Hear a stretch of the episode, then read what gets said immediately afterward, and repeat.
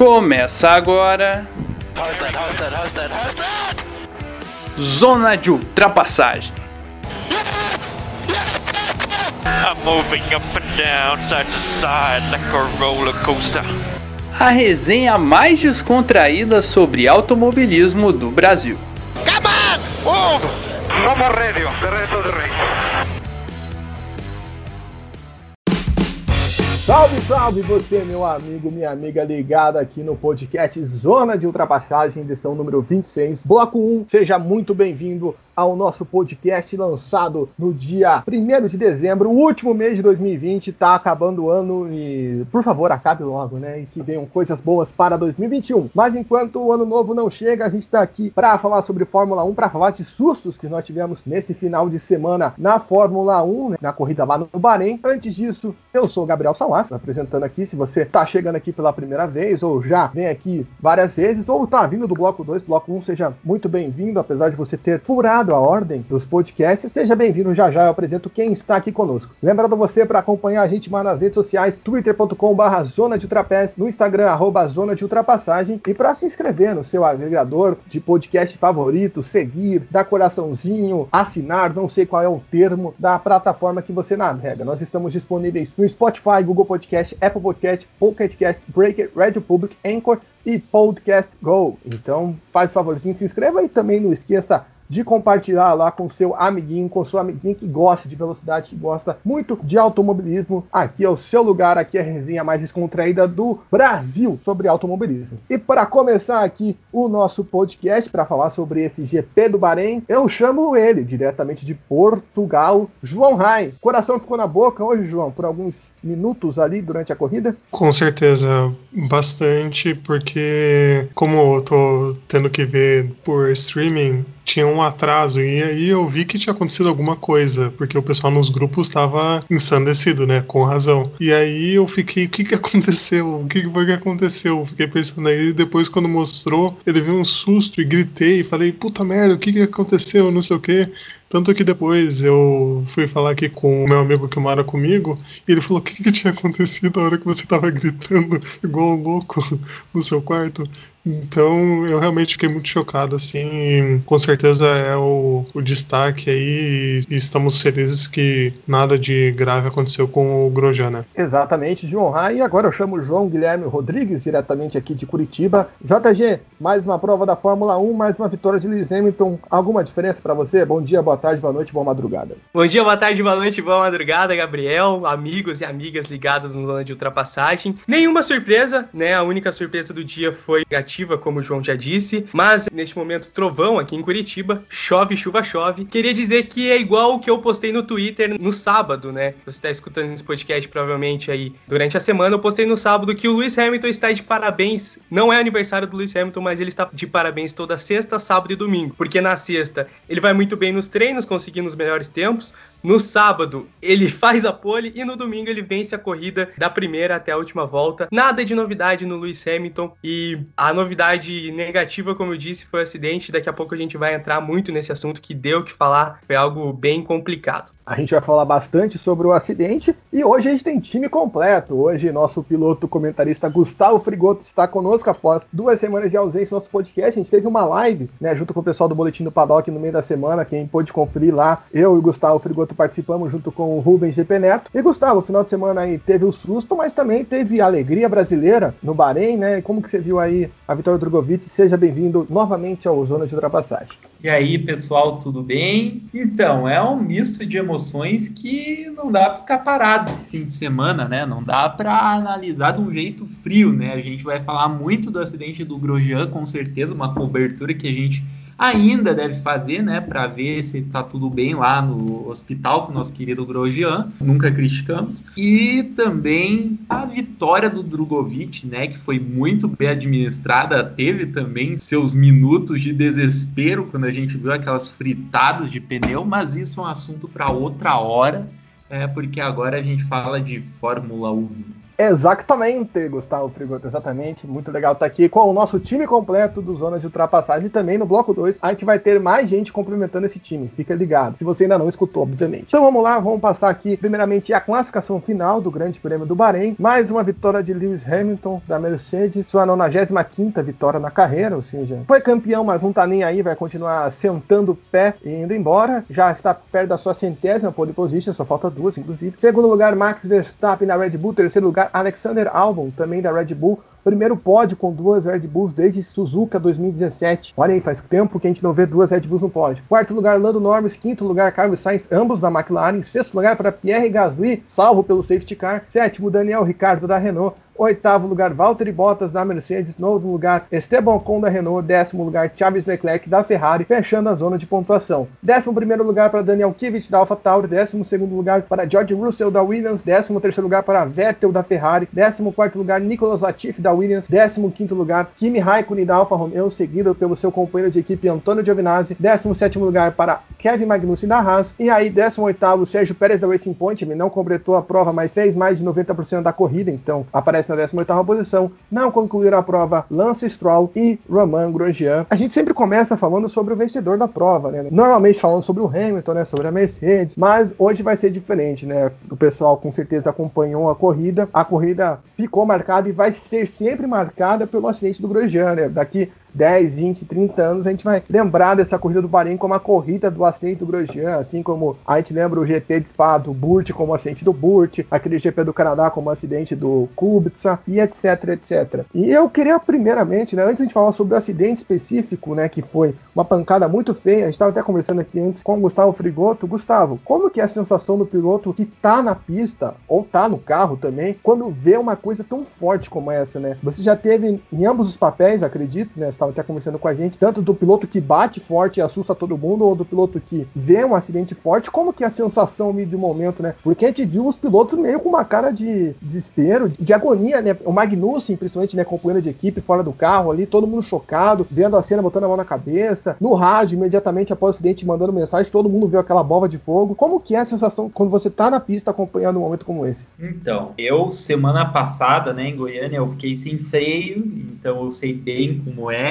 eu dei uma panca 160 por hora. É claro, foi um acidente que proporcionalmente foi muito, muito menor que do Grosjean, mas tipo, a desaceleração que você sente enquanto você tá lá é algo que você não consegue refletir, você não consegue pensar, você faz o que está dentro do protocolo, né? Você tira as mãos do volante, você tenta se proteger o máximo possível de uma eventual machucada mais forte. E eu saí bem daquele acidente, apenas com os arranhões, mas é, fato é que o corpo humano tem que ter sua resistência no limite para superar a desaceleração, que é uma pancada de 200 km por hora a mais para zero numa fração de segundo. Tudo mexe, a desaceleração do carro e a desaceleração do corpo ali, que fica estático, para o cérebro humano é uma coisa difícil de se pensar. Então é por isso que piloto às vezes desmaia, por isso que às vezes pode-se ter um problema neurológico depois de uma panca como essa, pode-se ter um efeito traumático depois de uma panca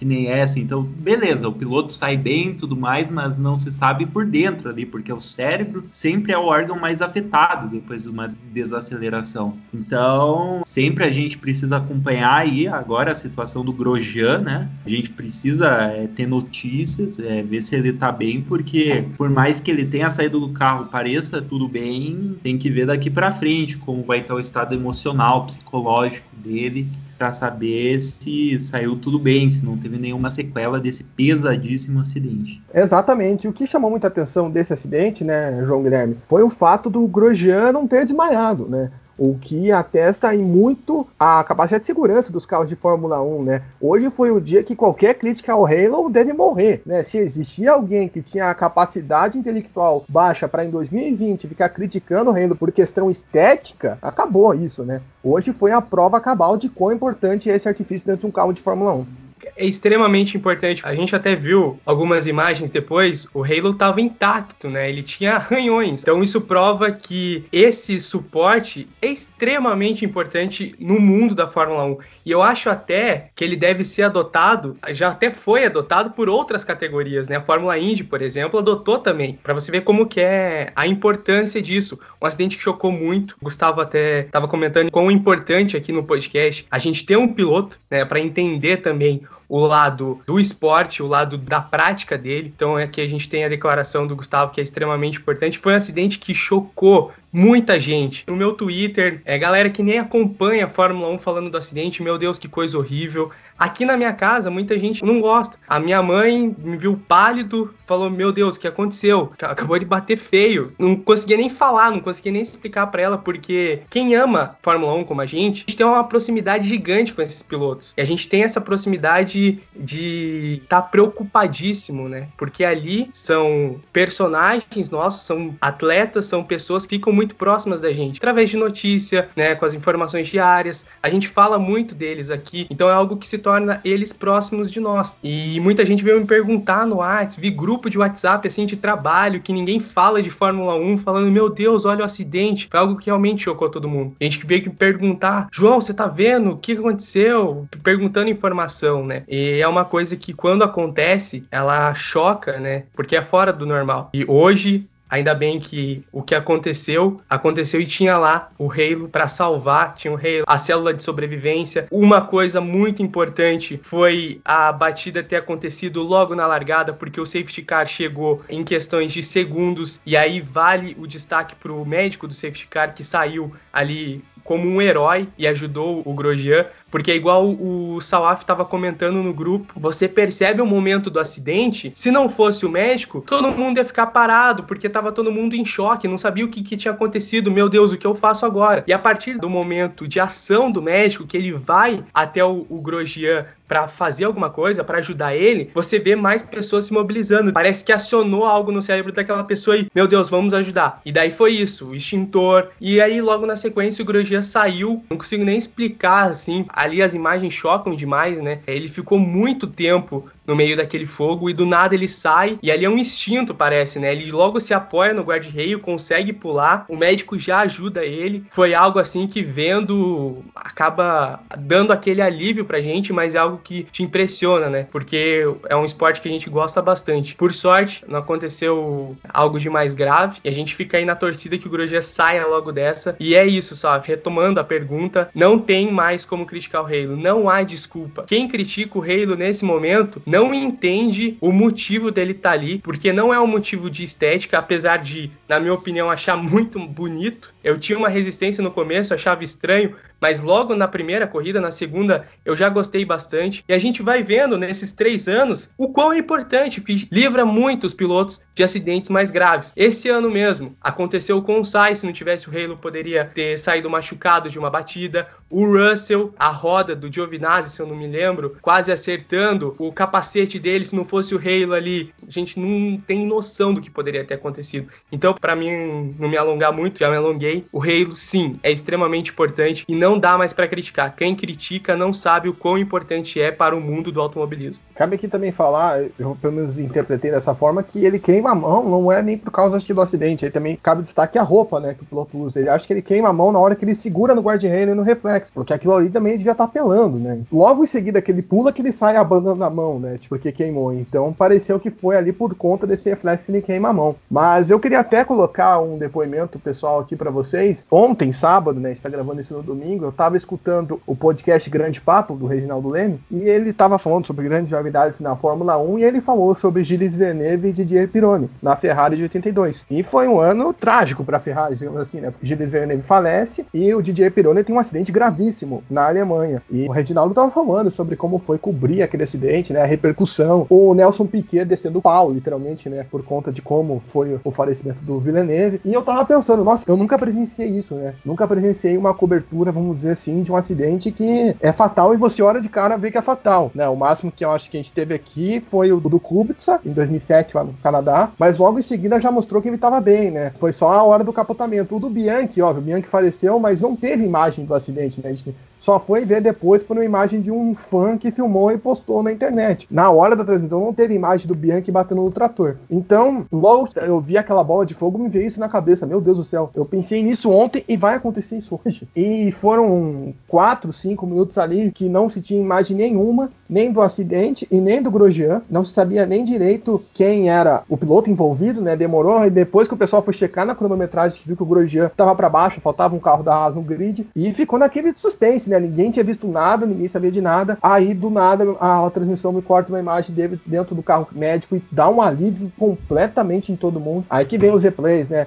Alguns pilotos até reclamaram da quantidade de replays que estavam sendo mostrados, mas até como estava tendo uma discussão agora mesmo no nosso grupo de WhatsApp, eu até concordo, que a Fórmula 1 ficou uma hora parada, né? Eles precisavam prender a audiência de alguma forma, querendo ou não. É uma imagem impactante, mais impactantes acabam traindo gente que não acompanha o Fórmula 1, como o João Guilherme bem ressaltou, né? O pessoal tá mudando de canal, ou alguém fala no WhatsApp, olha o que aconteceu, daí fica todo mundo vendo. Aqui em casa foi a mesma coisa. O João falou aqui no nosso chat, né, do Antônio Ruber, mas eu tô falando de piloto de Fórmula 1. Óbvio do Ruber é um piloto de Fórmula 2, mas eu sei que no seu caso, JG, você estava assistindo a corrida, né? Mas muita gente, mesmo que acompanha a Fórmula 1, não estava assistindo a corrida ao vivo lá em Spa quando aconteceu o acidente com o francês. Eu até queria falar com o Gustavo, né? Essa questão de segurança. Gustavo, você como piloto, você sempre foi um defensor do Halo, sempre viu a importância e hoje você tá naquela, tipo, viu? Não adianta reclamar, não adianta dizer que é feio. Tem que ter e acabou. Você sempre foi ou você teve um pé atrás em algum momento da sua vida? Sim, não é a primeira vez que a Fórmula 1 abre mão da estética por algo importante, né?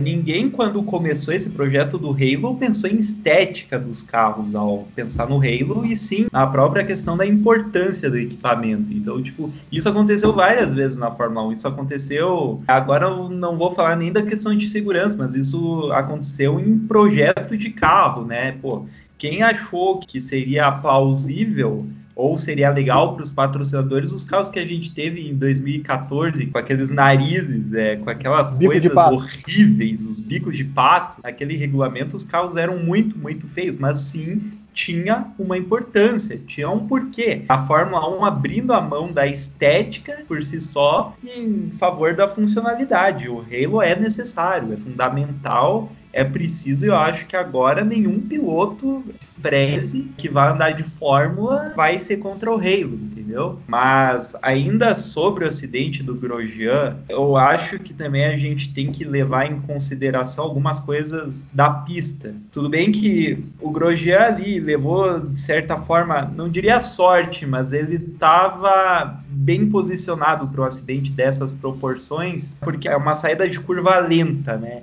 Eles não estavam tão rápidos. Se fosse no fim dessa reta, por exemplo, eles chegariam a 300 km por hora. O acidente teria uma proporção maior do que teve ainda. Agora, uma coisa que não pode é uma coisa que eu achei incrível, porque você tem o track walk os pilotos, né, que é um tempo no dia anterior aos treinos que eles vão para pista a pé, ou vão para pista de patinete, scooter, seja lá o que for, dá voltas lentas e vê a condição da pista. E nisso os pilotos vê a condição das barreiras de proteção, vê a condição dos pneus, vê se o circuito como um todo, condição do asfalto, etc, tá propício para correr, e a federação também faz isso o que eu acho meio incrível de ter acontecido é como ficou aquele guarda-reio voltado para a pista daquele jeito e ninguém fez nada. Gente, teve corrida em Goiânia Oval em 2018 que o guarda-reio estava exatamente naquela posição.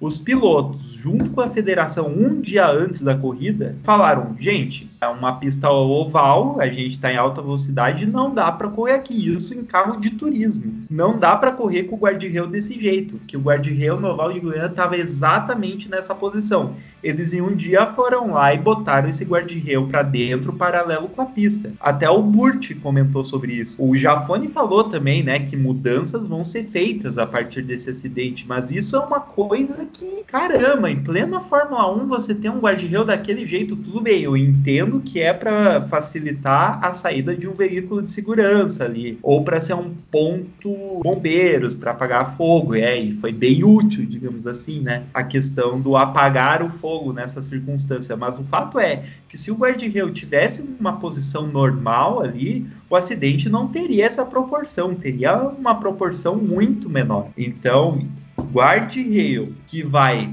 para dentro da pista praticamente é uma situação que eles vão ter que rever para os próximos GPs e o circuito que tiver isso, eles vão ter que rever. É um ponto onde geralmente não dá acidente? Não, é um ponto que a chance de dar acidente é mínima, mas o fato é que aconteceu e pode acontecer acidente em qualquer parte da pista é essa lição que a gente pode pegar desse acidente. Tá aqui o acidente que a gente teve esses dias em Interlagos, né? Que não dá para negar na Superbike com o Matheus Barbosa. Que é um ponto também que o pessoal não, não esperava que acontecesse esse acidente e infelizmente foi um acidente fatal. Inclusive, essa questão do guarda-reio, o Dr. Flávio, né? Um amigo da minha família, me ligou, inclusive, logo em seguida após o, o acidente do Grosjean, né? Ele botou esse ponto de como o guarda-reio estava posicionado, do ângulo, tinha que ser um ângulo mais reto, não inclinado para a pista, justamente essa questão que o Gustavo tá falando. Também falou da questão da célula de sobrevivência, que foi essencial, né? Você via as imagens, estava queimado externo, tava, mas não estava destruída, né? Algo incrível, porque o carro se partiu no meio e ali onde o piloto fica estava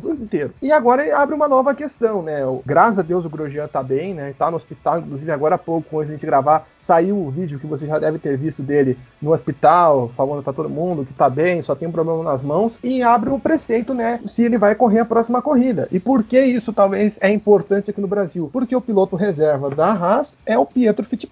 Então já cria uma certa expectativa, por mais que o Figoto já falou aqui algumas vezes que o Pietro não é um piloto extraordinário, não é pra gente esperar tantas coisas dele, mas é uma oportunidade, querendo ou não, que o Pietro tá esperando, né? Tanto que ele trocou, correu outras categorias para ficar de piloto reserva da Haas ao longo da temporada. Se isso é certo ou errado, a gente vai discutir isso outro momento. Mas a questão é, tem a chance do Pietro correr a próxima corrida. Antes de falar do Pietro, eu vou perguntar pro Gustavo. Já saiu o boletim médico, o Grosjean não quebrou nenhuma costela, né? Até tinha essa preocupação se ele tinha fraturado alguma costela, ele não quebrou, ele só tá com com queimaduras. Ele tá com as mãos amarradas. Ó. Gustavo, você acha que em uma semana ele se recupera para correr uma corrida? Porque o Ginter Side falou que conta com o Grosjean para a semana que vem. Você acha que isso é possível, ele voltar em menos de uma semana? É, eu não sei qual é a condição médica dele e como ele vai se recuperar, né? Isso é meio impossível de prever, até porque a gente não tem tanta informação assim do quadro médico dele e nem médicos somos, né?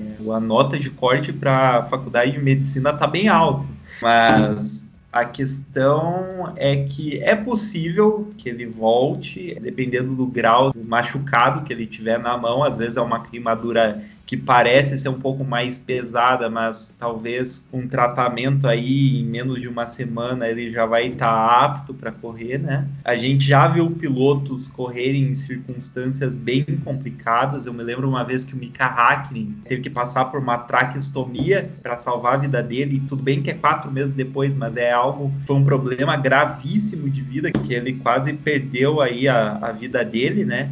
E ele no GP seguinte estava correndo e estava andando rápido ainda por cima. Então, eu não sei exatamente. É, talvez não corra por precaução, talvez corra. Isso abre uma vaga. Uma vaga que, me desculpem, caros brasileiros que querem muito Pietro Fittipaldi andando, que querem ter um brasileiro na Fórmula 1.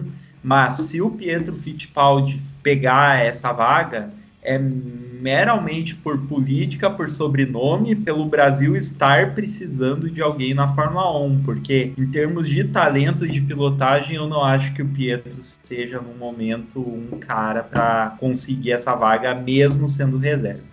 Sobre o Grosjean correu, eu só queria trazer uma informação, né, que enquanto pilotos correm depois de ter saído de uma bola de fogo, a gente teve o Montoya em 2005 não correndo porque, segundo o M, selecionou num jogo de tempo. Enfim, João Rai, ó, eu concordo com o Gustavo Frigoto, eu não sinto que o Pietro está preparado para correr no carro de Fórmula 1, tanto que ele não corre uma corrida oficial desde 2018, né, ou seja, são dois anos, não tem ritmo de pista. Ah, tem outro piloto reserva, que é o Luiz Devetraz, mas o Luiz Devetraz tem seus compromissos com a Fórmula 2. Eu não sei se ele vai abrir mão ali de correr com a Charrua a última etapa, a gente fala de Fórmula 2 depois. Então, teoricamente, é o Pietro Fittipaldi nessa questão hierárquica. Muita gente, por até ter se tornado um coringa nessa temporada, fala de Nico Huckenberg. Mas você acha que se chamar o Nico Huckenberg não é basicamente você dizer que você não precisa de um piloto reserva? Por mais capacitado ou incapacitado que o Pietro seja, ele estava durante todas as corridas da temporada. Ele é o piloto reserva oficial da Haas. Se você for entrar no time Haas, você vai ver lá Pietro Fittipaldi, piloto reserva. Você abrir mão do seu piloto reserva justamente quando você precisa de um piloto reserva, né? Banalizar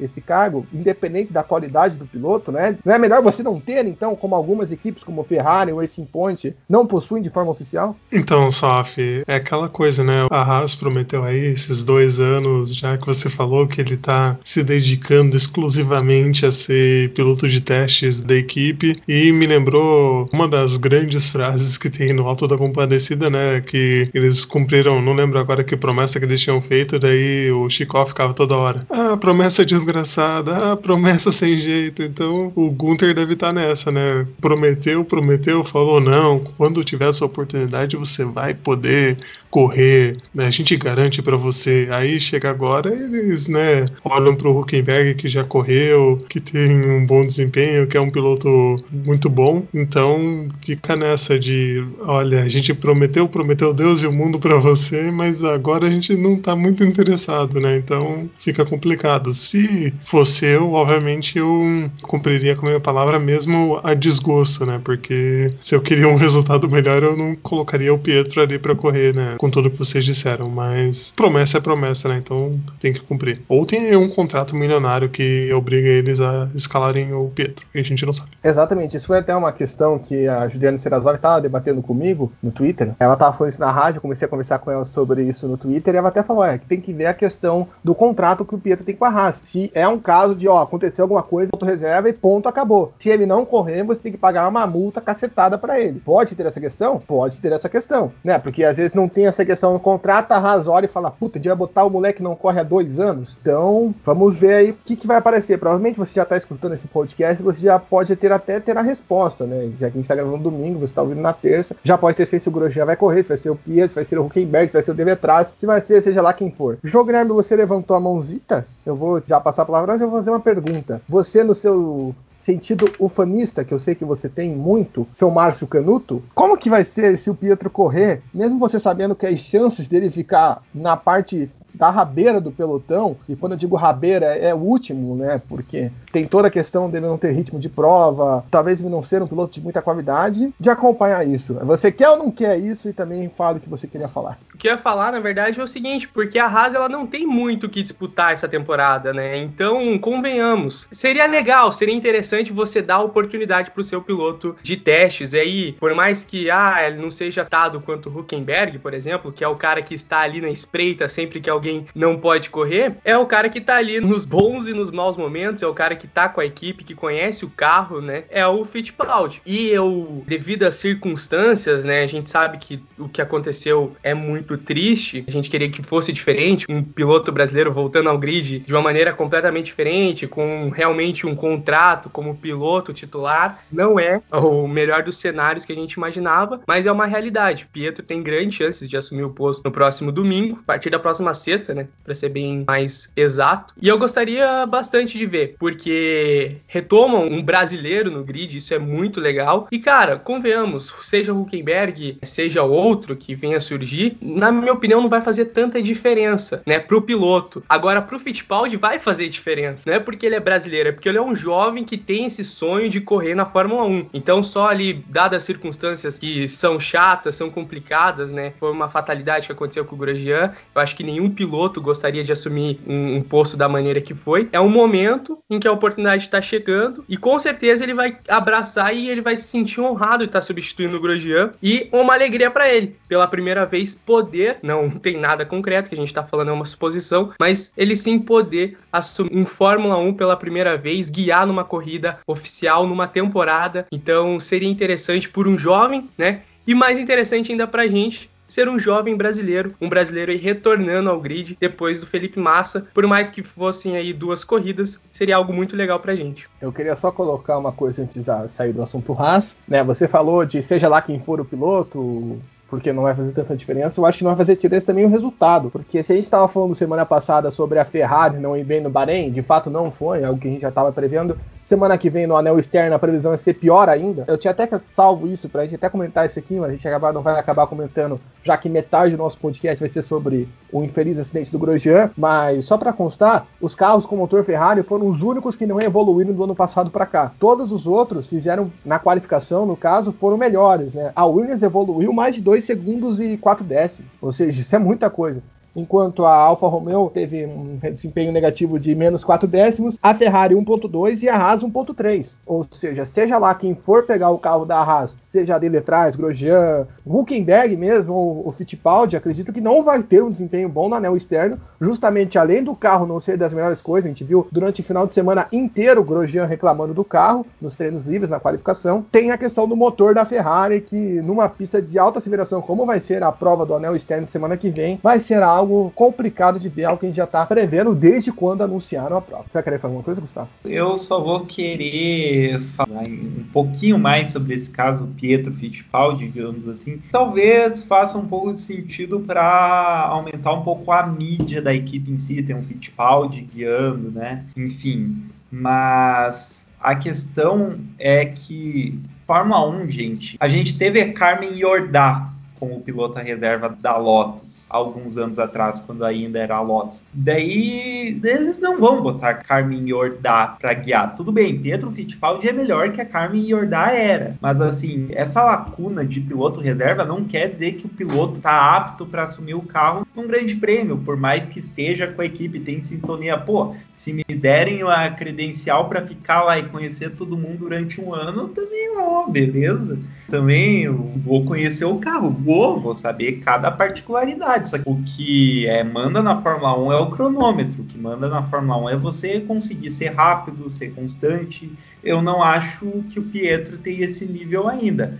Pode ser que ele vá andar, pode ser, mas por essas razões que eu citei, eu não gostaria de ver o Pietro Fittipaldi nesse grid, porque o último título do Pietro Fittipaldi foi na Fórmula V8 a fórmula que faliu no ano que ele foi campeão e que o maior rival dele nessa fórmula foi o saudosíssimo Roy Nissany, uma versão piorada do Roy Nissany. Roy Nissany evoluiu do tempo que ele era companheiro de equipe do Pietro. Então você vê na DTM que é uma competição que o piloto que deve ir para a Fórmula 1 deve ir bem na DTM. O Ocon, o Pascal Verlaine foram dois campeões da DTM. E o Ocon hoje é dito como ah, piloto mais ou menos na Fórmula 1, ele foi campeão da DTM. Gente, o melhor resultado que o Pietro Fittipaldi conseguiu foi um quinto durante condições severas numa segunda corrida. O Zanardi sem perna conseguiu melhor. Então, você imagina, é para um piloto que está querendo ir para a Fórmula 1, que tem o sonho de ir para a Fórmula 1, é muito pouco, infelizmente só para encerrar o assunto do piloto reserva, é por isso que, querendo ou não, tem que tirar o chapéu da Mercedes. Porque a Mercedes tem um piloto reserva e o piloto reserva é o Stoffel Van Dorn. Ou seja, é um piloto que a gente sabe que tem condição de correr Fórmula 1. Aqui a gente não tá dizendo que não tem que ter piloto reserva. Eu acho que você tem que ter um piloto reserva sim para que esteja pronto para correr, mas é exatamente essa questão. Esteja pronto para correr. Que na hora que chegar uma oportunidade como essa, você não vai torcer o nariz e falar, ih, será? Né? A gente tem, talvez, desses pilotos reservas que a gente tem oficial no grid da Fórmula 1, para mim, dois pilotos que estão nesse nível, que é o Van Dorme e também o Kubica, por mais que a gente não espere tanta coisa do Kubica, mas o Kubica é um cara que estava correndo até o ano passado, o Kubica, que é piloto reserva da Alfa Romeo. Olá pessoal que está escutando Zona de Ultrapassagem, aqui Gabriel Sawaf, diretamente da ilha de edição do programa, na segunda-feira, dia 30 pela manhã, e nesta manhã né, logo após a gente gravar o programa ontem, a Haas confirmou que Pietro Fittipaldi irá substituir Romain Grosjean na corrida de Sakino, do anel externo. Então, teremos um brasileiro após três anos de ausência né, no grid da Fórmula 1 e o Pietro será o 32º brasileiro a correr na categoria. Então, toda a nossa torcida para o Pietro ter um bom resultado, ter um bom desempenho. A gente já fez a nossa análise, né? Você já conferiu aqui nesse podcast. Então, fica agora a nossa torcida. Vamos aguardar aí a performance performance do piloto brasileiro na corrida do final de semana. Então agora pode seguir aí escutando o podcast só para fazer essa observação que veio diretamente do futuro no passado para você no futuro. Vamos lá, pessoal, a gente já falou bastante aqui sobre Haas, acidente. Vamos falar da corrida. Falando de Mercedes, mais uma vitória de Lewis Hamilton, mais uma vez sem dar chance. João Raib não perde a graça de ganhar mesmo já sendo campeão, é isso mesmo? Não tem esse papo, ah, já é campeão, não, vamos ganhar, chutar o balde e vocês que se virem. É, isso mesmo, né? Eu acho que o Hamilton está em busca dos números centenários das vitórias e das pole positions. Se eu não estou enganado, das pole positions ele ainda pode conseguir esse ano e o das vitórias no ano que vem. Então, acho que é isso que ele vem perseguindo de certa forma como mais motivação e também acho que um cara como Lewis Hamilton quer sempre estar tá ganhando, já que ele tem o melhor equipamento, né? Então, é uma consequência aí desse pensamento dele e de ter a melhor equipe à disposição. E de resto, os outros vão ali tentando brigar pelo segundo lugar entre si para serem o melhor do, do restante, porque o Hamilton não tá dando essa brecha aí nessas últimas provas, né? Então é bem isso, só. Igual o João falou dos recordes, tem mais um dado interessante. Na semana passada, retrasada, eu falei que a Mercedes tinha empatado com a Williams em número de vitórias na história da Fórmula 1, né? Agora ela passou, né? Com mais uma vitória do Hamilton. Era óbvio que isso iria acontecer, mas só para registro, agora são 115 vitórias da Mercedes na Fórmula 1. É a terceira da história só perde para a McLaren com 182 e a Ferrari com 238. Dado esses números, é isso, né, Salaf, né, João, como citados. Tem graça para ele, né? Pra gente talvez nem tanto, mas com certeza para ele tem porque ele vai em busca desses números e vai conseguindo, né? Pode chegar aí a marca de 100 poles, que é algo absurdo, 100 vitórias provavelmente consiga no ano que vem. E é um heptacampeão com H maiúsculo e tá de parabéns aí todo final de semana, como já disse lá no começo. Agora que o João Guilherme citou também esses recordes, o João Rai também, o Hamilton ele poderia muito bem sossegar, tipo, fazer um pouco menor caso desse fim de temporada, já é campeão, falta corrida pela frente, poderia descansar um pouco. Mas não, ele vai, ele mantém a reputação, ele tritura o grid, ganha a corrida, como se tivesse na última corrida, na decisão do campeonato, precisando ganhar para ser campeão. Ou seja, não tem jeito. Ele tá numa forma acima, o carro tá numa forma acima e é o conjunto imbatível.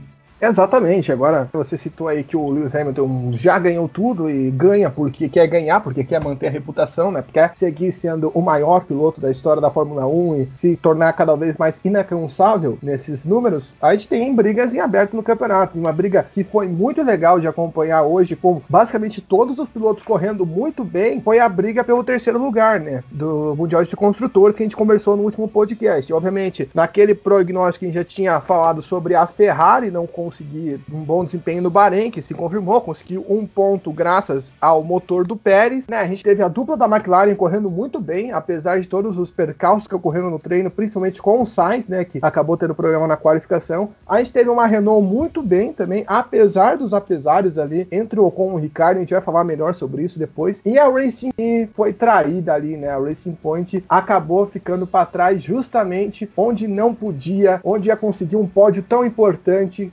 agora distanciou de vez. João Guilherme, como que você viu a performance aí dessas três equipes, principalmente da McLaren, né? McLaren que foi a grande vencedora, digamos assim, nessa disputa dos construtores, com os seus dois pilotos terminando ali na quarta e na quinta colocação, né? Algo que foi muito festejado ali pelo time inglês festejado porque de fato agora passou o Racing Point e o Sainz já alertava isso no sábado, né, na classificação, que ele acaba não tendo oportunidade de disputar o Q2, né? Por isso ele larga na 15ª posição. E na entrevista, ele para Mariana Becker já tinha falado que a decepção dele, né, porque o carro estava acertado da maneira exata para eles fazerem um bom treino conseguir largar lá na quarta, quinta, sexta posição. E o desempenho de corrida hoje foi isso, né? Quarto e quinto lugar para McLaren, Norris em quarto, Sainz Sainz em quinto, passa o Racing Point, chega aí ao terceiro lugar no Mundial de Construtores, e é aquilo que a gente já alertava na semana passada aqui no podcast Zona de Ultrapassagem, episódio número 25, né, amigos? A McLaren é a única ali das que estão disputando essa briga aí no Mundial de Construtores pelo terceiro lugar, que tem dois pilotos que têm a regularidade na temporada. Norris e Sainz são pilotos que geralmente estão no top 10. Dificilmente você vai encontrar um deles sem pontuar. E isso na briga entre os concorrentes acaba pesando, porque ó, hoje você teve o Racing Point que mais uma vez o Stroll acabou se envolvendo em um acidente, com isso não pontuou.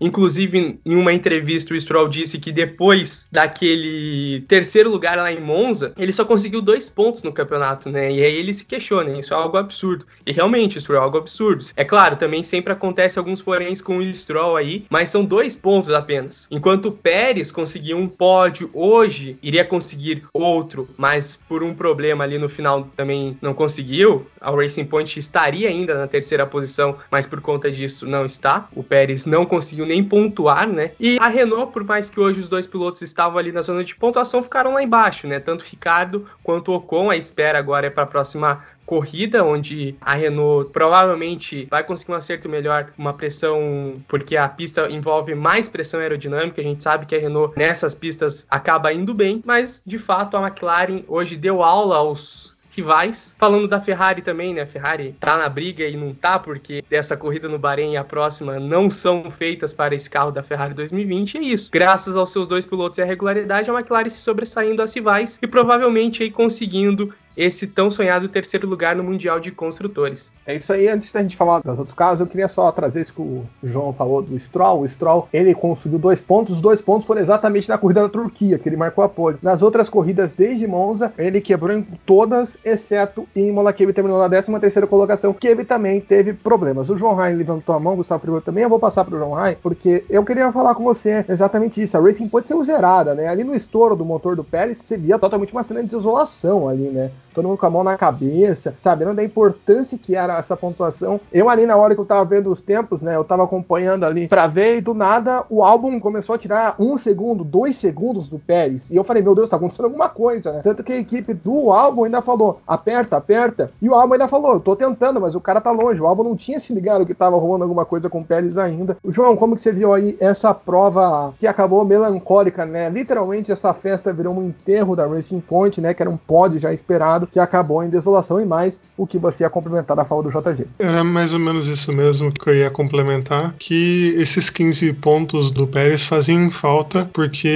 iam deixar ali a distância entre a McLaren e a Racing Point muito próxima, se eu não estou enganado, iam ficar só dois pontos de distância, 171 a 169. Então faz uma falta tremenda e igual o Saf falou do Otmar, acho que é o nome do chefe, né, da Racing Point, e aí mostrou lá a imagem dele com a mão no rosto, triste e tal, e a Sky Sports durante a prova consegue conversar com os chefes de equipe. E aí eles vão lá e vão conversar com o cara, fazer o clima total, né, de enterro, de desolação, e eles vão lá entrevistar para ele, hum, então o que, que aconteceu aí? Então clima total de tristeza aí da Racing Point, porque já viu o Stroll capotando, levando aquele susto e não vinha numa prova tão boa, né? E aí o Pérez que estava salvando o dia, fazendo uma bela prova, de novo o Pérez fazendo uma bela prova, ia conseguir um segundo pódio seguido, então o resultado mais expressivo de novo aí que a gente fala que o Pérez, se não seguir na Fórmula 1, vai ser uma perda boa para a categoria e ele vem provando isso, então esses 15 pontinhos aí vão fazer muita falta, porque também faltam só duas provas no final falou que seria né, também um tiro curto agora com só três provas para essa briga acontecer, então pontos muito fundamentais aí que foram pro ralo. Gustavo Frigoto, antes de você falar, eu já vi que você tá com vontade de falar sobre esses assuntos, eu queria também passar a bola para você da Renault. Os carros da Renault pareciam que estavam num ritmo legal, principalmente ali depois da relargada do acidente do Stroll, né? O Ocon ainda faz uma ultrapassagem no Leclerc e no Ricardo, né? De uma vez só, mas aí depois vem uma ordem de equipe pro Ocon liberar pro Ricardo, o Ocon recupera isso nos boxes, aí depois acontece a mesma coisa, o Ocon não deixa passar e no final das contas a Renault não pontua como ela desejava, até porque o Gasly faz uma tática ousada, né, de não parar novamente. É salvo pelo safety car, igual eu brinquei, né, porque o Ricardo já ali na cova dele para passar e na hora que o Ricardo chega para passar, acontece o abandono do Pérez e o Ricardo não passa. Como que você viu a prova da Renault, essa ordem de equipe ali que ficou até meio estranha, né? Talvez seja por causa da briga do Ricardo do campeonato, depois o Ocon ficando bravo e não deixando o Ricardo passar com facilidade. E mais do que você quer aí falar sobre esse assunto da briga pela terceira posição. Então, a Renault, eu não sei se ela veio com a estratégia certa, ela não conseguiu ser certeira na estratégia depois das entradas do safety car, né?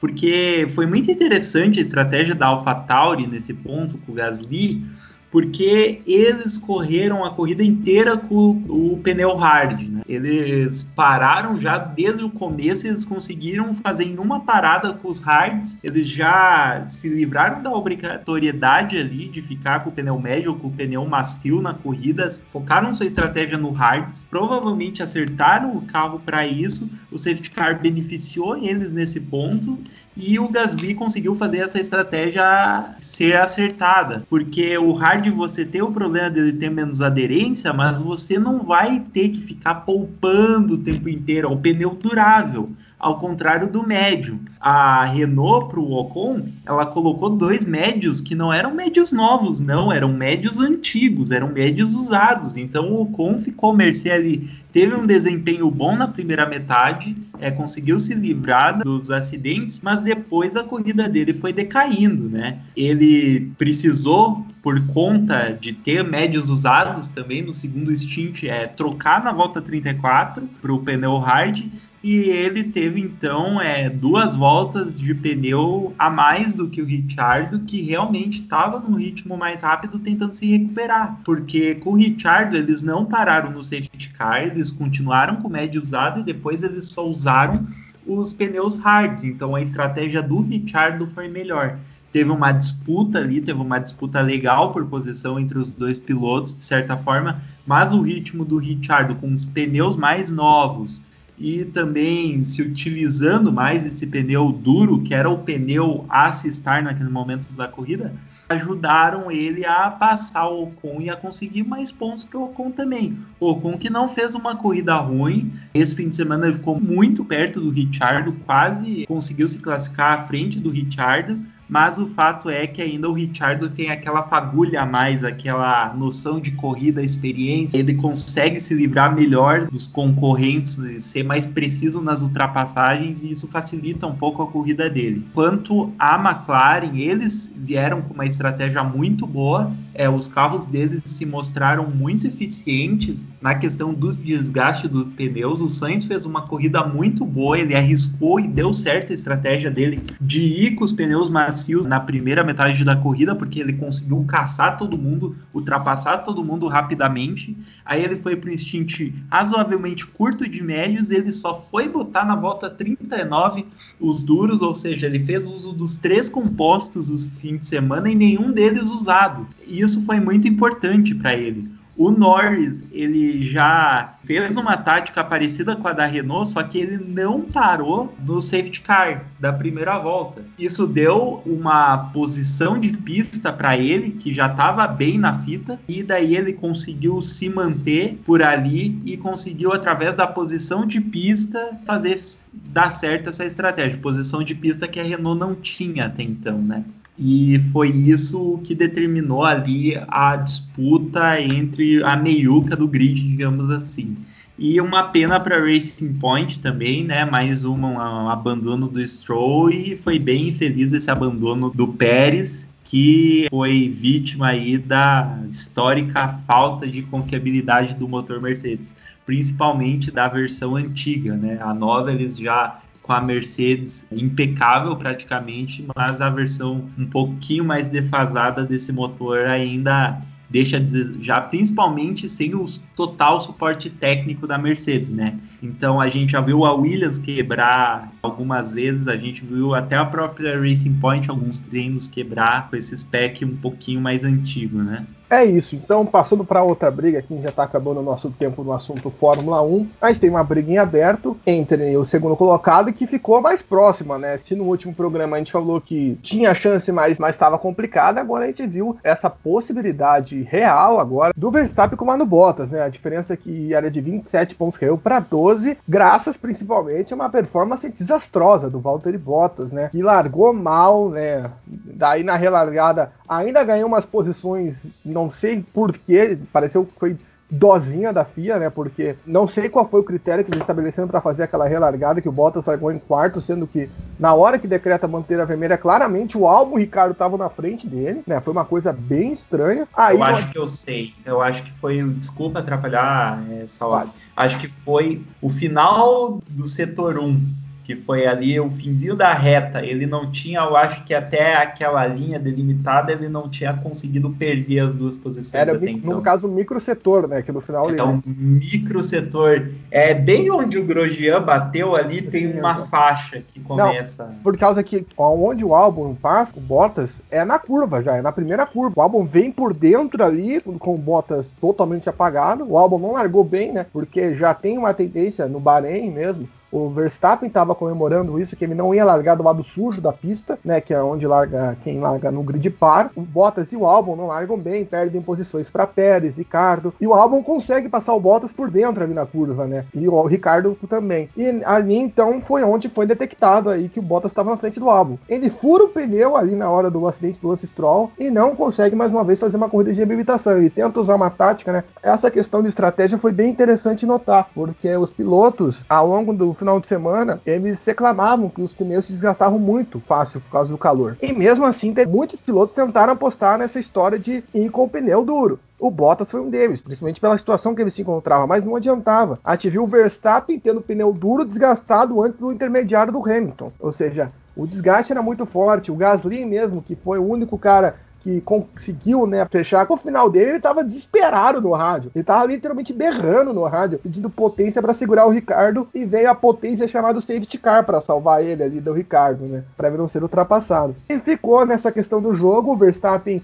até tentou fazer uma aposta para chegar no Hamilton, não colou, foi na aposta de fazer a volta mais rápida, até para ganhar mais um ponto nessa briga contra o Bottas. E aí, João Rai, ficou mais aberta essa briga aí para você? Como que você viu aí essa prova do Verstappen e do Bottas e como você espera essa briga nas duas provas finais? Queria falar, eh, antes de responder a questão do Saf, ia falar que também comentaram na transmissão, quando eu estava vendo, dos problemas que a Mercedes chega a encontrar quando ela não está na frente no grid, né? Que o carro tem um pouco de problema ali de quando pega muito trânsito, quando não tá com o ar livre ali pela frente, como normalmente encontra a dupla Bottas e Hamilton. Então pareceu um pouco no começo que o Bottas estava sofrendo com isso para conseguir as ultrapassagens. Depois ele conseguiu fazer mais coisas ali pela frente e render mais. Mas ali no começo pareceu que isso estava atrapalhando essa, essa falta de ritmo. E da briga eu acho que surpreende, porque semana passada a gente falou que seria difícil de tirar essa diferença, essa diferença que o Bottas teria para administrar se ele seguisse fazendo essas corridas ficando em segundo, terceiro lugar. Era só seguir ali com o regulamento embaixo do braço e beleza. Mas com o que aconteceu agora, faz a gente pensar que o Verstappen pode conseguir essa façanha. Vamos ver aí também, como nós comentamos antes, o que será a loucura dessa prova do Bahrein, que a gente não tem muita ideia aí do que imaginar. Podemos ter mais surpresas do que tivemos agora esse final de semana, então pode ser que o Verstappen possa ainda chegar na última prova lá em Abu Dhabi com essa chance de ser vice-campeão mundial, que seria um fato impressionante e inédito. A gente tem que ver que das últimas cinco corridas, o Bottas teve um desempenho horrível se tratando de Mercedes em três delas, né? Então isso aí é algo incomum a gente for falar de Mercedes. Mas mesmo assim, fico com o que disse, acho que todo mundo falou na semana passada, que ainda acho difícil o Verstappen ultrapassar o Bottas e conseguir o segundo lugar. Acho que o segundo lugar, o vice-campeonato, deve continuar com Bottas, porque dessas duas próximas corridas, tanto no Bahrein quanto em Abu Dhabi, o Bottas tem que ir mal e o Verstappen ficar ali em segundo, terceiro, no mesmo patamar que ele já tá, né? A regularidade do Verstappen. E o Bottas tem que ir mal, e a gente sabe que por mais que dessas últimas corridas não tenham sido boas para o finlandês, a regularidade ainda bate na Mercedes, algo que existe ainda se tratando de Bottas. Então, duas corridas pro Bottas ir mal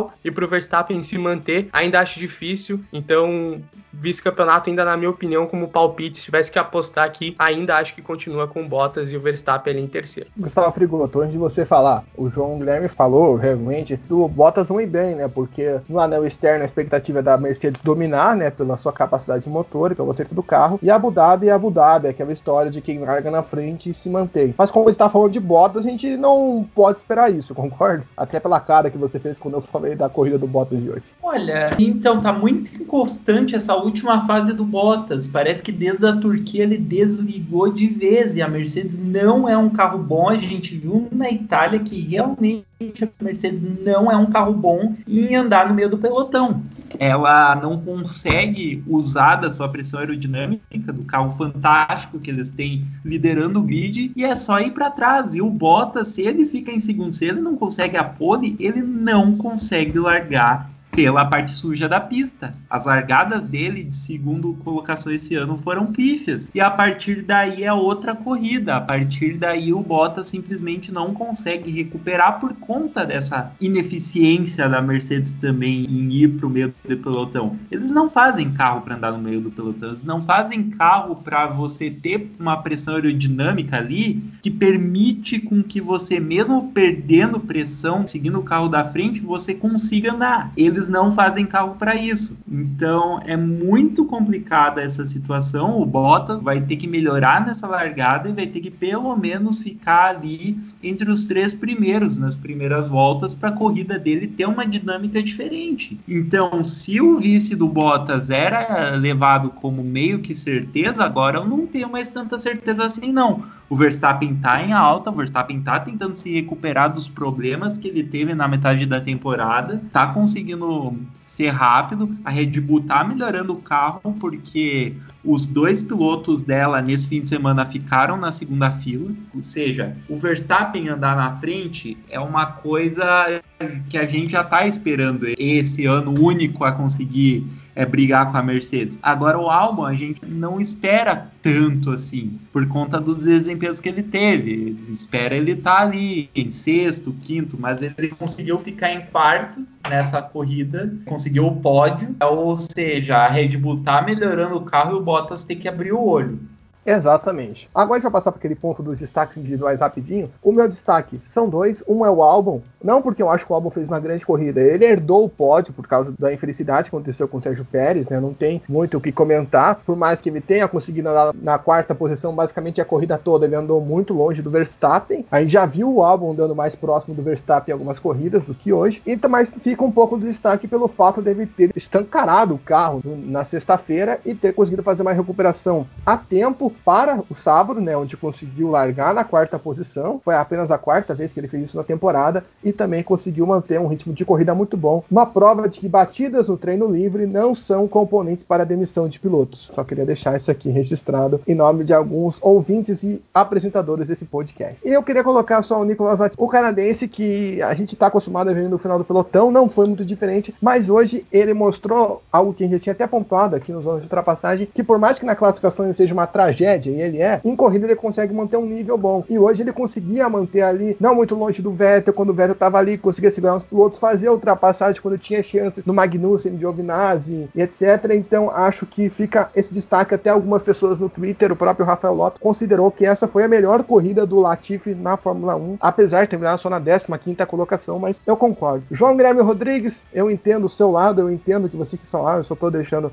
registrados porque é muito legal lembrar você disso. E qual foi seu destaque individual e da prova de hoje? Assim como tu são dois, o primeiro do álbum, já que você puxou aí, né, a indireta. Para quem não, não tá no grupo, infelizmente, né, você não é um privilegiado se você não está no grupo do Zona de Ultrapassagem, fãs lá, né. Se você quiser ser um privilegiado, por favor, entre em contato com a gente, a gente coloca no grupo. Mas eu e o Salaf, a gente acabou discutindo, discussão sempre saudável, né, somos grandes amigos e com opiniões diferentes, mas sempre um respeitando a opinião do outro. Eu acho que é assim que deve ser sempre. Após a batida do álbum, eu falei ali que pesava na balança balança aquela batida para uma possível demissão dele, né? Não tô dizendo que a batida dele fosse o motivo para demissão, porque assim, se você não escutou o podcast da semana passada, eu falei que mesmo se o álbum fosse bem nas próximas três provas, hoje ele foi bem, né? Então, assim, sendo ele for bem nas próximas duas provas, na minha opinião, ainda ele não merece o posto para correr na Red Bull no ano que vem, por mais que eu ache o álbum um excelentíssimo piloto, em algumas provas ele consegue mostrar isso, mas a regularidade ele está deixando a desejar. A gente tem provas boas, provas ruins dele. Eu acho que num carro de ponta como a Red Bull, ela deve olhar para outros pilotos. Hoje uma prova excelente do álbum, não só hoje domingo, mas como sábado no classificatório, né? Classificatório muito bom do álbum, ele se recuperou do acidente, né, no treino livre. Fez um bom sábado, uma ótima corrida no domingo. E a gente fala essa questão mental, né? Ele teve nesse final de semana a força mental para dar essa volta por cima e conseguir um bom resultado. Mesmo assim, acho, na minha opinião, que ele não deveria continuar. Colocaria o Pérez, mas as notícias estão tendendo aí que o Pérez provavelmente não vá para a Red Bull, então ninguém sabe. Provavelmente assim que você escutar esse podcast na terça-feira, você já tem uma informação. E eu entendo, assim como o Salaf, o Salaf é um grande fã do álbum, eu também sigo no Twitter pessoas fãs do álbum. E é claro, né, gente, que a gente sempre tem as nossas torcidas, aqui também tem o dos pilotos,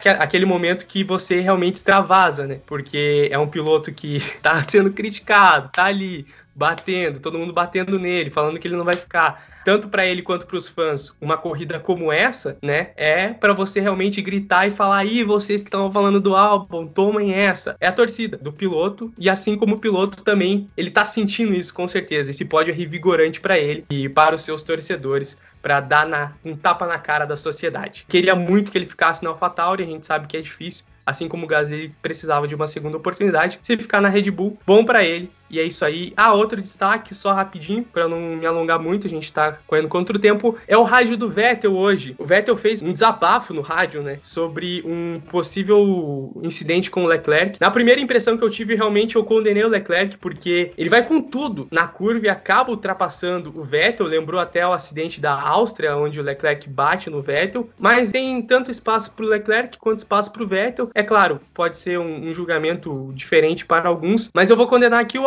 do Vettel, não foi um áudio de gentleman que ele é e de tetracampeão. Falou que da próxima vez vai deixar bater. Não, Vettel, não pode ser assim. Pode condenar o erro do colega, sentem e conversem depois, mas você falar isso abertamente no rádio que a próxima vez vai deixar bater, não é uma das coisas mais corretas, assim por dizer. João rapidinho, o seu destaque nessa corrida pra gente falar de Fórmula 2 queria dizer que não, Vettel, não é assim. E falar também do nosso destaque do Kvyat, que é o cara que esteve envolvido nos dois principais acidentes da prova. O primeiro não foi culpa nenhuma dele, foi que o Grosjean não entendi até agora o que aconteceu ali, dele ter puxado o carro pro lado e batido no Kvyat e tudo aquilo ali ter acontecido, né? Mas isso é coisa menor. Mas e também do acidente com o próprio Stroll que ele foi bem otimista, digamos assim, naquele lance ali com o Stroll e aí acabou batendo. E não sei ali o que jeito que foi tão específico para virar já é capotar o carro do Stroll, que não é uma coisa tão comum da gente ver acontecendo, né? Mas não teve um dia muito positivo o Kivet e, e viu também o parceiro Gasly também ir bem melhor no resultado de prova do que ele, então fica esse destaque aí. Kivet que tava indo melhorzinho e dessa vez não conseguiu esse esse rendimento todo. É isso aí, para fechar aqui nosso giro da Fórmula 1, Gustavo Feriporto, o seu individual aí fica para quem nessa prova? Meu destaque individual ainda para mim fica entre Hamilton e Verstappen, por mais que falem o que quiser, eles estão nas duas melhores equipes, nos dois melhores carros e estão fazendo a diferença.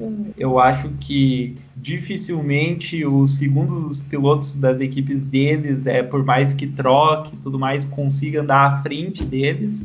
É, então, para mim, vai ser sempre o destaque, porque eles conseguem andar praticamente no limite do carro todas as corridas e ser constantes nisso. Eles têm esse talento. Por mais que a gente cogite Pérez, alguém na Mercedes, a gente não vê alguém a longo prazo é, ameaçar isso, a não ser que o Verstappen vá para Mercedes ou Hamilton para Red Bull mas eu queria falar também um pouco desse rádio do Vettel. Eu não vou condenar tanto o Vettel, porque tem situações que acabam falando besteira. Corrida é uma. Quando você tá ali dentro, você tem que pensar, você fica irritado, daí você desabafa consigo mesmo, você pensa alto e você ainda tem que lidar com tudo que tá acontecendo dentro do carro. E com certeza, se ele tivesse três segundos para pensar, ele não falaria isso, entendeu? Só que a cabeça fica tão a flor da pele, com uma largada, com tudo que acontece ali, que às vezes acaba saindo uma besteira ou outra. Provavelmente o Vettel vai se retratar, falar, ah, não é isso que eu queria dizer. Ele já falou isso em defesa do Hamilton, até, pô, vocês pegam tudo que a gente fala no rádio, assim, a gente tá falando a flor da pele, essas coisas. Realmente, eu sei como é. No rádio a gente fala, eu falo besteira às vezes. E olhe que eu tento ser o mais correto possível. Então, é uma coisa difícil de controlar, entendeu? Lá dentro é complicado esse tipo de situação.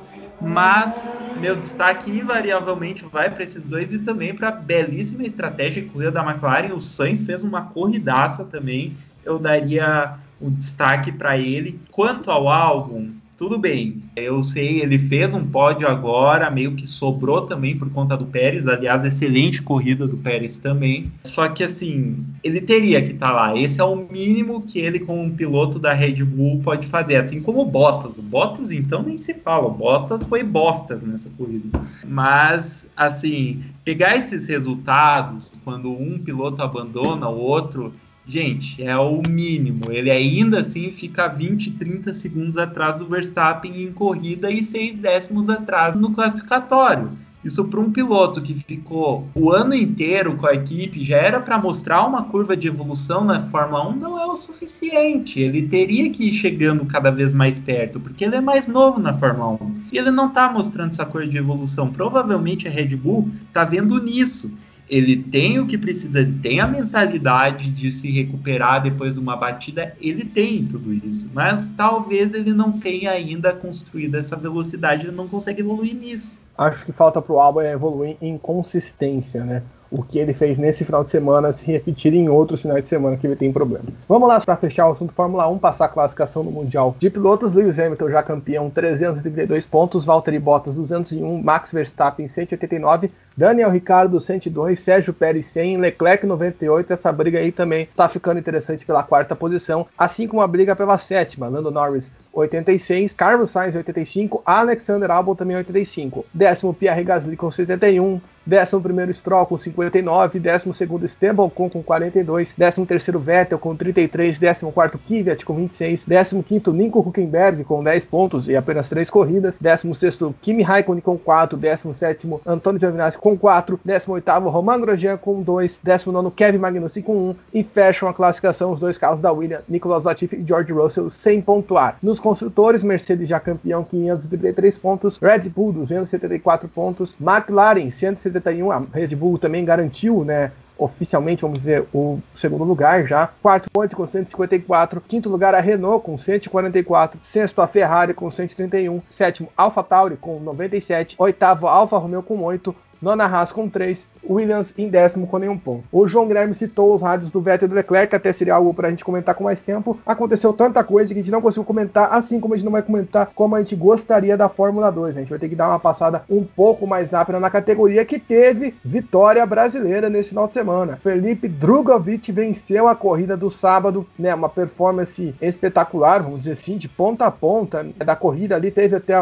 um pouquinho de drama depois da parada no pit stop, mas venceu a corrida corrida, seguido por Callum Aylott, Daruvala, Johan Daruvala da Carlin, que também fez uma boa corrida, terminou em terceiro lugar, Mick Schumacher, que disputa a liderança do campeonato, foi o quarto, Nikita Mazepin, quinto, Yuki Tsunoda, o sexto, Marcus Armstrong, o sétimo, Robert Schwartzman, o oitavo, Dan Tickton, o nono, e Jake Eichting, o décimo. Pedro Piquet foi o décimo primeiro e Guilherme Samaia terminou na vigésima primeira posição. João Rai, Drogovic passou o Aylot logo na primeira curva da corrida, foi embora. Aí teve o um problema na parada, né? Que ele volta ainda muito próximo do Aylot, dá uma fritada no pneu, a gente pensa e já era. Ele ultrapassa de novo o Aylot e vai embora, ganha a prova com 14 segundos. Uma bela performance do Drogovic, não? Exatamente, Sof falou e disse. O Drogovic veio muito bem já no começo, conseguiu essa ultrapassagem para ser o primeiro colocado e quando ele fez essa parada e voltou atrás, eu imaginava que ele não fosse conseguir reverter essa perda de posição. Eu achei que o Arlott ia conseguir manter ali o primeiro lugar e já era pro nosso Drugo, mas ele conseguiu ter esse poder de reação e, e também ter mais ritmo de corrida já com os pneus mais aquecidos e tudo, e aí disparou, não teve dificuldades para se isolar na ponta e deixou os outros se matando pelo restante das posições, que é o que normalmente acontece na Fórmula 2. E além do Drogovic, que a gente pode destacar é a briga pelo campeonato que o Mick Schumacher Schumacher e o Carlo Malot estão mais diretamente brigando. Ainda tem outros candidatos aí que falaremos mais pra frente, que ainda tem chances matemáticas de serem campeões, mas briga direta né, entre esses dois. E aí o Aylot conseguiu tirar um pouquinho da diferença pro Mick Schumacher e alguns pontinhos que deixaram ele um pouco mais esperançoso pro domingo, né, Sof? É, mas no domingo não foi bem assim. João Grêmio Rodrigues, o que, que você tem para destacar aí dessa vitória do Felipe Drogovic, a terceira dele na temporada, né? Ele que junto com o Kyle Arlott é o segundo piloto com mais vitórias. Os dois só ficam atrás do Robert Schwartzman, que tem quatro, tem mais vitórias até mesmo que o Mick Schumacher, que é o líder da temporada, né? Só que o Mick Schumacher tem toda a questão da constância que a gente já debateu aqui, que é algo que o Drogovic não tem, né? Por N fatores. Mas como que você viu aí essa belíssima vitória do piloto paranaense? N fatores e um deles é o carro, né? Eu até queria falar aqui que, se não, possivelmente no ano que vem, com um carro melhor, acredito até que o Drogovic possa vir a disputar o título. É, assim, na vitória deste sábado, ele teve um bom ritmo de corrida. Eu fui assistir depois a prova, depois do que já sabia, deram um spoiler para mim que o Drogovic havia vencido. Fui com um sorriso no rosto assistir toda a prova, gostei do bom ritmo dele, acabou tendo alguns problemas, mas soube lidar com eles e fez uma prova totalmente consistente e conseguiu a vitória. E é uma boa temporada do Drogovic dadas as circunstâncias para ele. Primeiro ano dele na Fórmula 2, já vencendo três corridas, é um ótimo resultado num ano como esse. E dá um destaque pro Tsunoda também, né? Começou na 22 segunda posição e terminou na sexta posição. Ótima corrida do Tsunoda, que tem tudo aí para ficar entre os cinco primeiros do campeonato e possivelmente no ano que vem é assumir na Fórmula 1. Quem sabe isso ainda está em aberto. É, o Tsunoda que fez aquela famosa tática que a gente está acostumado a ver na Fórmula 2, né? De parar só lá no final e conseguir ir muito bem, né? Voltar mais rápido que todo mundo, ultrapassar todo mundo nas voltas finais e chegar aí na sexta posição. Gustavo Frigoto, a gente estava até conversando antes de você falar mais uma vez, né? Que o Drogovic não é uma esperança, a flor da pele, etc, né? Pro, automobilismo brasileiro ainda, vamos dizer assim, mas isso a gente já fala depois. Mas agora, a performance que o Drogovic teve na corrida do sábado foi muito bonita, né? Eu tava até conversando com você, ele termina 14 segundos do Eilert depois de ter que reultrapassar ele ao longo da corrida. Para você, foi a melhor performance do piloto neste ano na temporada, ou a própria Demi, né? Ele que inclusive venceu a primeira prova no sábado, que ele mesmo falava, né, que era o que faltava. Ele falou, deu uma entrevista, se eu não me engano, pro Lito Cavalcante pro Reginaldo Leme, falando exatamente isso. É legal vencer a prova, mas eu quero vencer no sábado, que no sábado é justamente onde vale mais pontos, onde conta a questão do grid, né, de onde você classificou. Drogovic que tem um acerto muito bom para correr na frente, né? A gente até lembrou disso que na corrida de Barcelona foi exatamente igual, né? Ele ganha a prova disparando na frente. Até alguns pilotos da Fórmula 1 destacaram isso, George Russell destacou isso, né? Que ele tem muita facilidade, né, de correr com a cara no vento e de se distanciar do restante do pelotão, que não são todos os pilotos da Fórmula 2 que a gente vê isso. Como é que você vê essa performance do Drogovic na corrida do sábado para a temporada, né, comparado dos outros pilotos? Você acha que alguém conseguiu até superar ele em desempenho numa corrida ao longo desse ano? É, assim, eu acho que o Drogovic seja a esperança do automobilismo brasileiro no momento sim, é um piloto muito talentoso, muito jovem eu só quero evitar um pouco a hype, tipo o Rubinho 94, entendeu? Que todas as pessoas depositaram no Rubinho aquilo que o Senna era. E daí o Rubinho ficou minguando por cinco anos e equipes que ele não poderia vencer corridas, ele foi para a Ferrari e acabou indo numa posição de segundo piloto. É isso que, assim, eu não quero que o brasileiro tenha uma hype tão grande no Drogovic que não dê tempo para ele desabrochar, digamos assim, para ele conseguir ter avanço nesse talento, para ele conseguir uma evolução como piloto, aprender o que ele precisa, se tornar um piloto completo sem o julgamento do brasileiro. Pô, Drogovic foi mal nessa corrida, tava torcendo para você e agora você vai mal, você é pior que o Samaia. Não, entendeu? É isso que eu quero evitar neste paddock. Mas realmente a performance na primeira corrida dele foi muito boa, salvo a fritadeira dele, né? Quando ele botou o pneu hard, devia ter esperado um pouquinho. Sorte que não criou flat spot no pneu, né? Ele conseguiu depois, aquecendo o pneu, ter todo esse desempenho. Mas ele foi muito bem, ele conseguiu se manter controlado dentro da estratégia e andou muito bem com o hard na primeira corrida.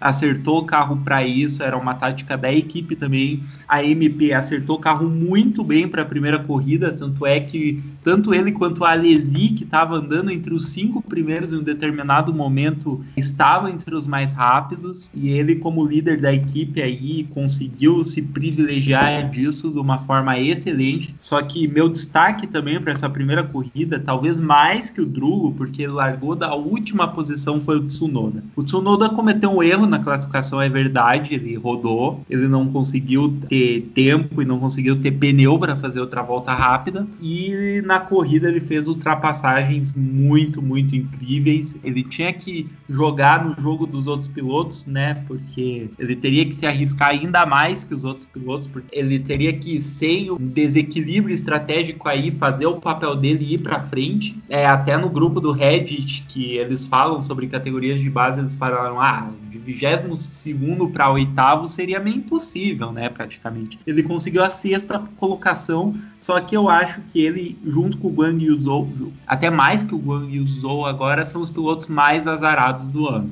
Com problemas mecânicos, com toques, outros pilotos na segunda prova ele não teve culpa nenhuma do que aconteceu. Então eu tô torcendo bastante tanto pro Drogovic quanto pro Tsunoda nessa temporada. E fato é que o Drugo nos dá esperança, mas a gente precisa ter esse tempo, dar tempo ao tempo para ele aprender o que é necessário para ele se maturar como um piloto completo. É isso aí, já o Gustavo adiantou, na segunda corrida foi o show de horror daqueles que precisavam de pontuação, né, nesse final de semana. A vitória ficou com o Robert Schwartzman, que precisava da vitória, né, tava devendo faz tempo que o Robert Schwartzman tava devendo uma performance, venceu a prova também, de cabo a rabo. Segundo lugar para Nikita Mazepin, que foi bem nesse final de semana, né, o pessoal tava mais de ouro nesse final de semana, inclusive teve uma briga dele com o Mick Schumacher, briga que a gente pode ver na Haas no que vem. Terceiro lugar para Luiz de Vetras, que fez uma provaça, a segunda prova dele. Quarto lugar para Max Armstrong, quinto lugar para Guan Zhou, sexto lugar para Christian Lindgaard, sétimo lugar, Mick Schumacher, oitavo lugar, Felipe Drogovic, nono lugar, Ryan Sunny, décimo lugar, Mark Love, o Pedro Piquet abandonou no finalzinho, no finalzinho, e o Guilherme Samaia também abandonou na última volta, basicamente. O Tsunoda né, que estava falando, teve problemas no carro e terminou somente na 15 colocação e o Carlos Aylot terminou na 16 colocação. Antes da gente falar sobre o que aconteceu com esses pilotos, João Guilherme Rodrigues, Schwartzman estava devendo. Eu fui o único que acertei um vencedor nesse final de semana, tem que lembrar. Eu apostei que o Schwartzman ia ganhar a segunda corrida, porque justamente ele estava devendo. Mostrou que está vivo ainda, né? Não muito para o campeonato, né? Me dá tá uma distância muito grande do Mick Schumacher, mas mostrou que está ali, né? Que ele tem o seu potencial, principalmente para ser explorado no ano que vem. Aí acho que tá o ponto fundamental só, a ser explorado no ano que vem. É, o Schwartzman vem de um título no ano passado na Fórmula 3, ele conseguiu disputar o título na Fórmula 2, né? Por mais que agora a situação de pontos esteja muito distante pro seu companheiro de equipe, que é o Mick Schumacher, ainda é uma temporada que o Schwartzman chegou bonito na Fórmula 2. Então pode ser muito bem explorado no ano que vem ainda na Prema, com um carro bom, um carro ali de primeiras posições do grid, e tem tudo para no ano que vem, se possivelmente aí Schumacher, Mazepin, Tsunoda não estiverem, brigar pelo título e talvez assim conquistá-lo. Neste domingo, uma prova de consistência do Schwartzman, um bom ritmo, conseguiu ali de ponta a ponta vencer, né? E é isso aí, mais uma vitória do russo que agora só contar no ano que vem para ele tentar disputar esse título aí novamente e, e de fato conseguir. Vai ser então, parceiro do Piastri ano que vem, né? É, provavelmente. O Piastri vai ser o parceiro dele. João Grande, você quer falar mais uma coisa? Hoje, aproveitando que a gente está no embalo da Prema, hoje o Schumacher, né, o Mick Schumacher sofreu da síndrome de Charles Leclerc, né? Conseguindo ser ultrapassado ali cada volta, infelizmente era ultrapassado por alguém. Os dois são ótimos pilotos, mas o desempenho do carro hoje não estava muito bom e ele sofreu da síndrome do Leclerc, né? Que é a cada volta ali ser ultrapassado por alguém. O Mick Schumacher aí que possivelmente consiga o título na semana que vem. É, eu queria falar sobre briga do título porque acho que a gente teve um lance que decidiu o campeonato nessa prova. Porque em certo momento o Kyle Aylott estava se aproximando do Mick Schumacher. Eu não entendi até agora o que ele fez. O Schumacher deu uma fritada, ele não conseguiu segurar a emoção, foi reto na curva, deu um toque no Daruvava, tirou o indiano da corrida, foi punido com drive-thru, acabou a corrida para ele, por isso que ele terminou lá atrás. João Rai, não diga que acabou um campeonato, mas é um lance que pode, pode falar que decidiu o campeonato, essa bobeada do Kyle Aylott ali, mesmo com a posição ruim do Mick Schumacher, né, terminou na sétima colocação, o Aylott fez aquilo e perdeu a chance de pontuar mais que o Schumacher no final de semana? Com certeza, Saf, eu acho que o Mick Schumacher estava muito segurando para não cometer nenhum erro, porque a gente sabe que os erros acontecem mais na Fórmula 2, esses acidentes, essas batidinhas ali, e que acabam estragando totalmente a corrida dos pilotos, porque são corridas mais curtas, um pit stop já nessa corrida de domingo já não necessariamente acontece, então se você faz um pit stop já era, você já perdeu totalmente o tempo, já foi lá pro final do grid, então o Mick Schumacher estava controlando muito isso, se deixou ser ultrapassado às vezes ali, não, não resistia tanto quanto poderia em algumas ações ali, porque ele sabia que poderia custar caro para ele nesses pontos do campeonato, então estava administrando um pouco nisso. E o Ailot acabou exagerando nesse ponto, né? Acabou, não sei o que aconteceu ali, que ele foi totalmente reto. Na situação me lembrou o lance que o Saf fica bravo toda vez que lembra do Ferrari que bate no brasileiro da Moto E, o Eric Granado, que ele simplesmente vai direto sem rumo algum, né? Mas isso pode ter custado o cara porque a diferença está em 14 pontos, né? Tirar essa diferença em duas corridas é complicado. E a gente repete, fala todas as semanas aqui que o Mick Schumacher, por mais que esse final de semana não tenha sido tão produtivo em pontos, mas ele está pontuando, ele está ali, ele está chegando. Então é difícil dele conseguir tirar essa diferença com um cara que é tão regular. É, e se para finalizar a Fórmula 2, até o Chigoto já deu uma pintada nisso, né? Eu vi muita gente no Twitter acompanhando essa segunda prova, no fio de esperança, torcendo pro Drogovic, né, fazer um double-double. É uma coisa que é muito difícil a gente ver na Fórmula 2, inclusive, né? É bem complicado a gente ver um piloto ganhar duas corridas seguidas. E o Drogovic, para quem acompanha a Fórmula 2, fez o desempenho, vamos dizer, esperado dele, né? Quer dizer, não é esperado porque ele largou muito mal, né? Ele caiu, depois ele conseguiu subir terminou na oitava colocação. É isso, né? Por isso que não dá para esperar tanto do Drogovic neste ano, né? Gustavo, aquilo que você falou durante o programa e também queria que você falasse do Pedro Piquet, né? Tava com a mão no pódio, né? Ele fez uma corrida boa nesse domingo, né? Ele acabou se dando bem nessa confusão que o Ilot promoveu, saltou para quarto lugar, passou o Armstrong, tava ali para conseguir o primeiro pódio e o motor pifou. Uma fatalidade, né? Igual aconteceu com o Sérgio Pérez. E queria que você falasse aí sobre o desempenho dos brasileiros aí nessa segunda corrida. Eu vou falar também um pouco sobre esse acidente do Callum.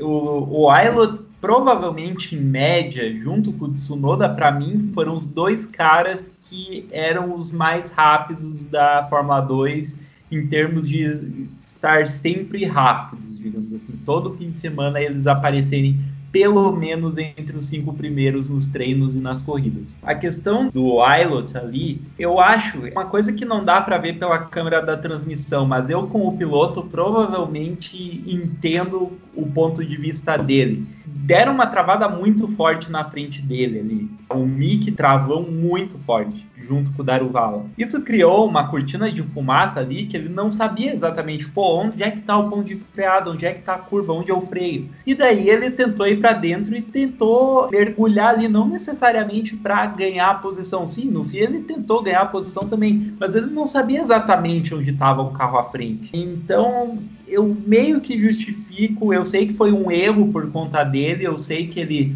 tem esse histórico de ser afoito quando ele precisa dos pontos, quando ele precisa ter certa constância, ele é afoito, por isso que o Ailot não é líder do campeonato hoje. Então, isso foi mais uma para contar dele, mas eu até entendo o erro em si, não acho completamente injustificável. Ah, meu Deus, que cagada você fez eu entendo que era uma situação um pouco mais difícil. Mas o desempenho do Drogovic, para você ver como são as coisas. No sábado ele estava 15 segundos à frente. Agora ele terminou 20 segundos atrás do primeiro na corrida. É, ele não teve uma largada boa, isso na Fórmula 2, na corrida sprint, é uma coisa que importa muito você ter uma largada boa, porque é uma corrida curta, e você largando da meiuca ali, você fica brigando muito, você desgasta muito pneu, foi exatamente isso que aconteceu e daí ele queria não perder mais tempo, mas ele foi atacado por todos os lados. Ou seja, para recuperar as posições ele teve que brigar muito, fritou muito pneu provavelmente, desgastou muito equipamento e aí a sua corrida é outra, outra dinâmica de corrida. A questão do Piquet realmente ele via para a melhor corrida do ano dele até então. Infelizmente aconteceu esse problema no motor. A Charus veio com um carro muito bom para essa corrida, é incrível porque porque eles, junto com a HWA, para mim, são as duas piores equipes do ano. E realmente, com a estratégia dos deletrados, eles foram para cima, ia ser terceiro e quarto tranquilamente nessa corrida. Mas é isso As corridas têm dinâmicas diferentes. O carro desse ano da Fórmula 2 é a Trident. A Trident é, consegue ser pior que as duas ainda, bem lembrado. Mas as dinâmicas da corrida são diferentes. O está competitivo, você já não tem mais aquele piloto, aquela equipe que, meu Deus, é, consegue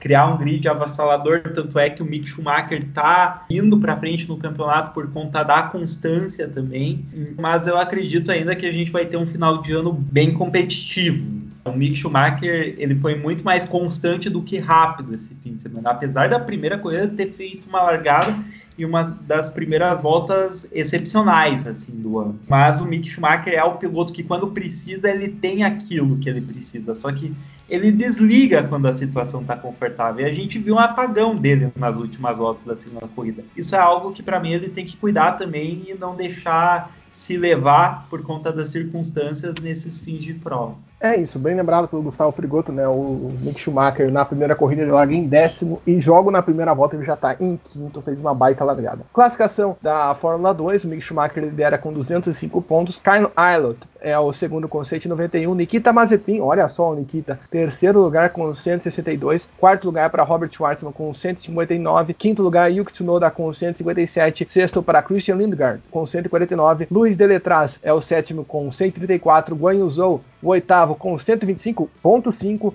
Nono, Felipe Drogovic com 105. Décimo, Luca Giotto com 104. Felipe Drogovic aí na missão dele na temporada, né? Quem fica entre os 10 ali conseguiu se estabelecer bem, abriu grande distância pro Dan Tickton, né? Que é o décimo primeiro, que tem 82 pontos e meio. Os outros brasileiros, o Pedro Piquet que ia pontuar bem hoje, não pontuou, é o 21 primeiro só com dois pontinhos, e o Samaya é o 24 quarto não somou nenhum ponto. Na companhia dele tem o Jack Huggs e o Theo Porcher, que estreou nesse final de semana da Fórmula 2, né? O Theo que é o calorinho sensação da Fórmula 3, 16 anos, né? Correu a temporada da Fórmula 3. Correu nesse final de semana, não foi bem, mas já tá fazendo a sua participação na Fórmula 2 tão novinho. Para fechar o bloco 1, eu quero palpite direto, seco, rápido. Anel externo do Bahrein. Pole, vencedor, segundo e terceiro da Fórmula 1. E os dois vencedores da Fórmula 2, quem fica com o título, Rain. Já na lata, assim, Lewis Hamilton, o primeiro colocado. Max Verstappen, o segundo colocado. E o terceiro colocado vai ser é, Lando Norris. Vamos apelar, assim, Lando Norris vai ser o terceiro colocado e a pole position Lewis Hamilton também. E na Fórmula 2, eu acho que a primeira corrida vai vencer o nosso Tsunoda e a segunda corrida vai vencer hum, o Drogovic para ele ganhar mais uma corrida aí na carreira dele de Fórmula 2. Então, e o campeão vai ser ele, Mick Schumacher. Não vai escapar essa taça do nosso alemãozinho, do Schumaquinho.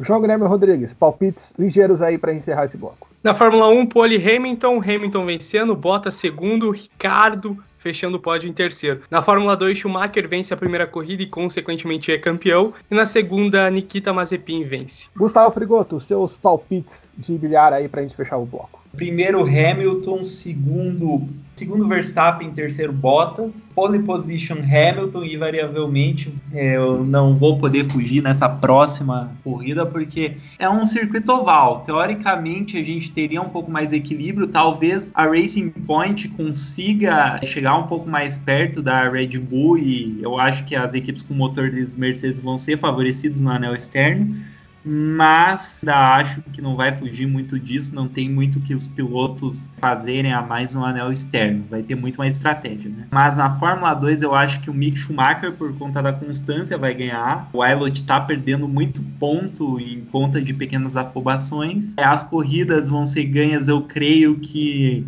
Tsunoda, a primeira corrida, e a segunda corrida vai ser Robert Schwartz. É isso que eu acho.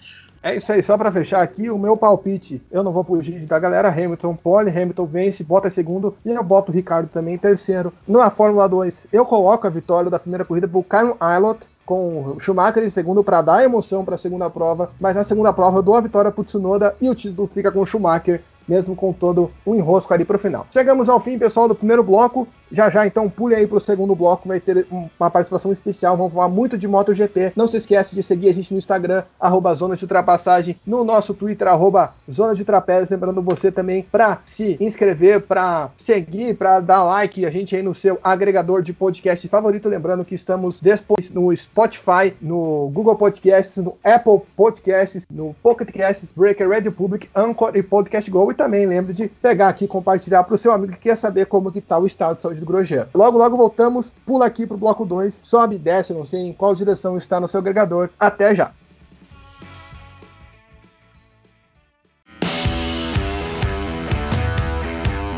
Não saia daí. See you later. O Zona de Ultrapassagem tem o pit stop mais rápido da podosfera brasileira. Já já voltamos.